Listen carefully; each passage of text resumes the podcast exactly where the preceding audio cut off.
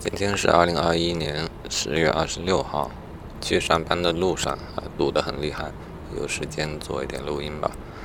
又是许多天，嗯，没有录音的打算。这种情况反复的出现啊，在今年反复的出现。前一阵呢，也对于热情进行了一些讨论。这种讨论呢，虽然有时候似乎得到一些结论啊，但是。总是很难实际的运用到生活当中去。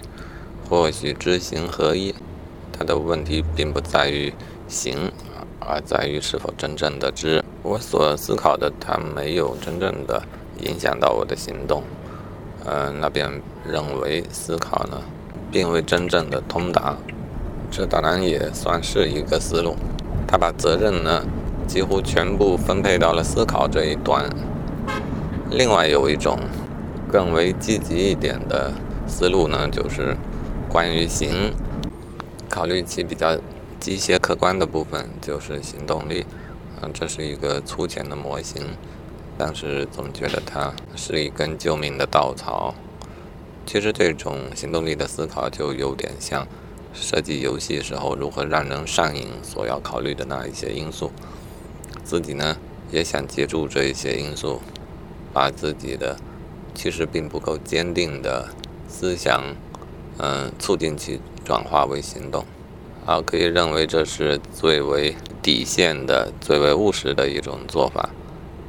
而目标呢，则如王阳明所举例的那一种状态，就是好好色而恶恶臭，把自己的价值判断和不加思索的行为融为一体，浑然天成。真正的知行合一，这会儿我还是觉得这个地板流的底线的方法呢，反而更具备一些操作性，而终极的目标呢，要求我继续完善我的思想。我固然乐于完善自己的思想，也在这一方面比较努力啊，比较坚持，但是它并没有一个确切的行动的路径。怎样算是完善了呢？硬说要有什么方法的话，呃，方法就是，呃，不停的想呗，不能放弃去思考。然后地板流的手法呢，倒更有的讨论一些。再引述一遍行动力的理论啊，就是让，呃，行动之前让自己觉得有选择，行动呢及时的有反馈，然后反馈最好是积极的。然后那反馈如果不是积极的怎么办呢？啊，这也有一些很浅显的方法啊。就是首先你正视这个反馈未必是积极的啊，也就是失败才是大概率事件啊。然后呢，通过尝试改变各种方法，重新的尝试嘛，直到胜利啊，直到成功。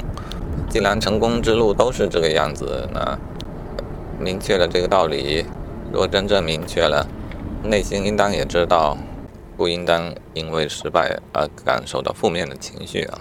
啊，理论基本就是如此了。算来呢，也只是对于原先有过的思路的一个总结和重生啊，那也没什么办法。谁谁让我近期都没有产生什么新的好的思想呢？